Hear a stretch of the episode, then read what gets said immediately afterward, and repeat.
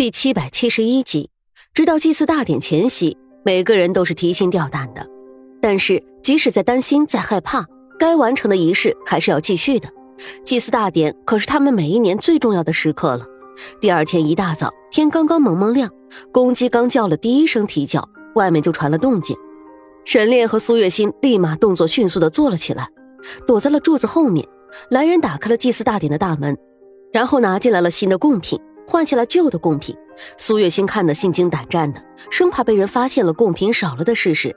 而现实却是那个人别说看了，连眼神都没有给过，机械一样的换下贡品，带着贡品离开。等到人离开之后，两个人才从柱子后面站了出来。沈炼看了看重新被关起来的门，说道：“恐怕我们得换一个地方了，这里已经不安全了。”“不安全了？可是刚刚那个人好像并没有发现我们藏在这里啊。”苏月心说道：“不，再过不久，应该就是祭祀大典开始了。这里他们都会过来朝拜，而这里没有我们能够躲藏的地方，我们必须要换一个地方。”沈炼说道：“那我们换去哪里呢？”“去院子里吧。我记得之前我们绕过院子的时候，那里有一口枯井，我们先去井下面躲一阵子。”沈炼说道：“你确定真的是枯井吗？我们跳下去？”不会被淹死吧？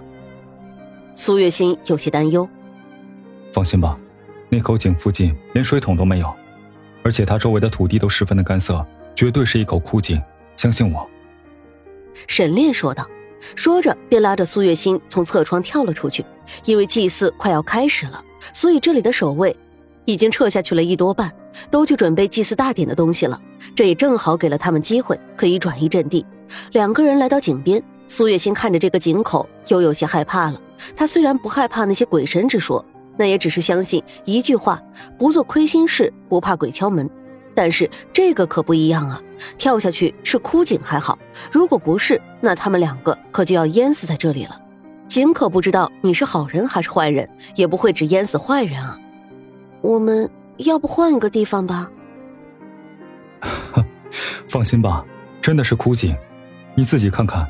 这井边什么都没有，还有这井沿上沾满了灰尘，不会有事的。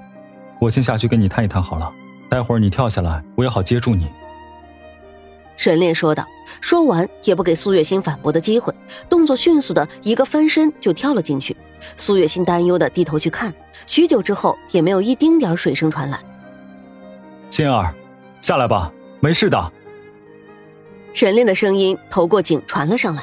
苏月心虽然害怕。但还是一咬牙，一跺脚，闭着眼睛跳了下去。等了许久，也没有那一阵疼痛，反而有一个温暖的怀抱。沈炼笑着将苏月心放在地下，站在地上，苏月心才终于找到了一点实在感。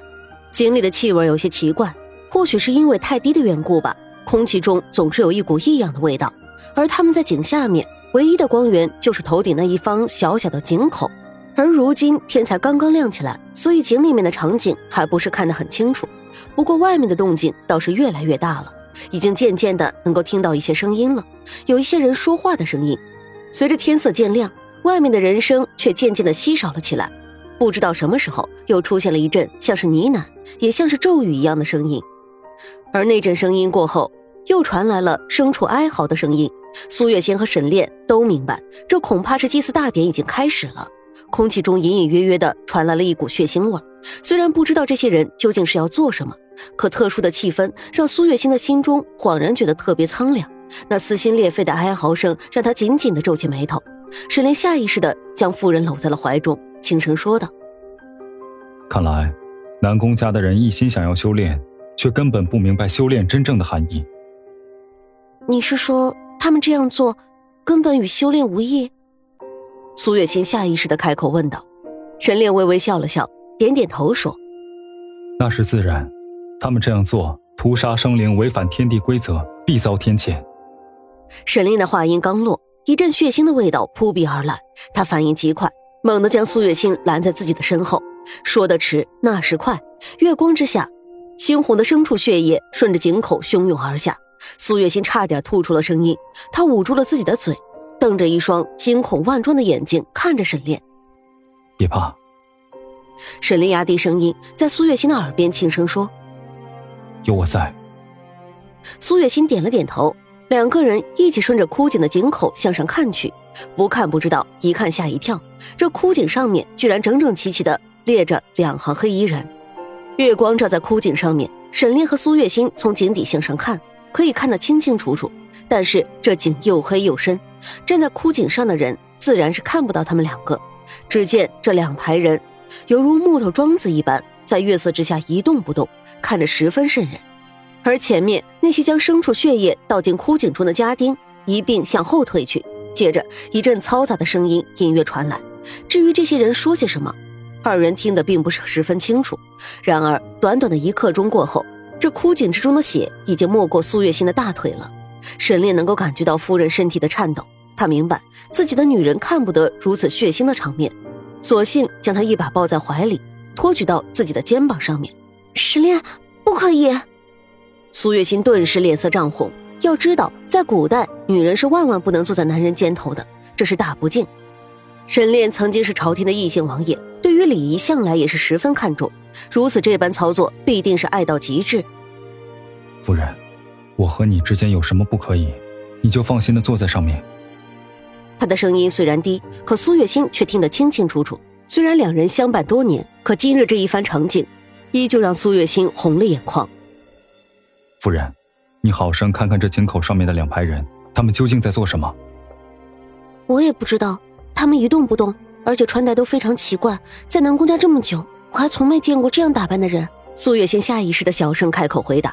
沈炼顿了顿，安静片刻，突然开口问道：“夫人，你且仔细看看他们，是不是都穿着黑色的长袍，而且左手都被牲畜的血染得通红？”没错。苏月心不禁心头一颤。沈炼，他们为什么要这样？站在井口又要做什么？这一些人妄想通过如此雕虫小技来提高自己的修为，简直就是荒谬。不过，也正是因为他们的愚蠢和无知，我们相救新竹的计划怕是要简单许多了。参拜天地，参拜神明！井口上突然传来一声极其亢奋的命令。接着，这些看上去身子僵直、面无表情的男丁突然全部转身，紧接着便开始发出一种低沉而兴奋的吼叫。这吼叫声带着一种特殊的节奏，天地之间恍若都被这种气氛所笼罩。大概又过了一刻钟，声音戛然而止。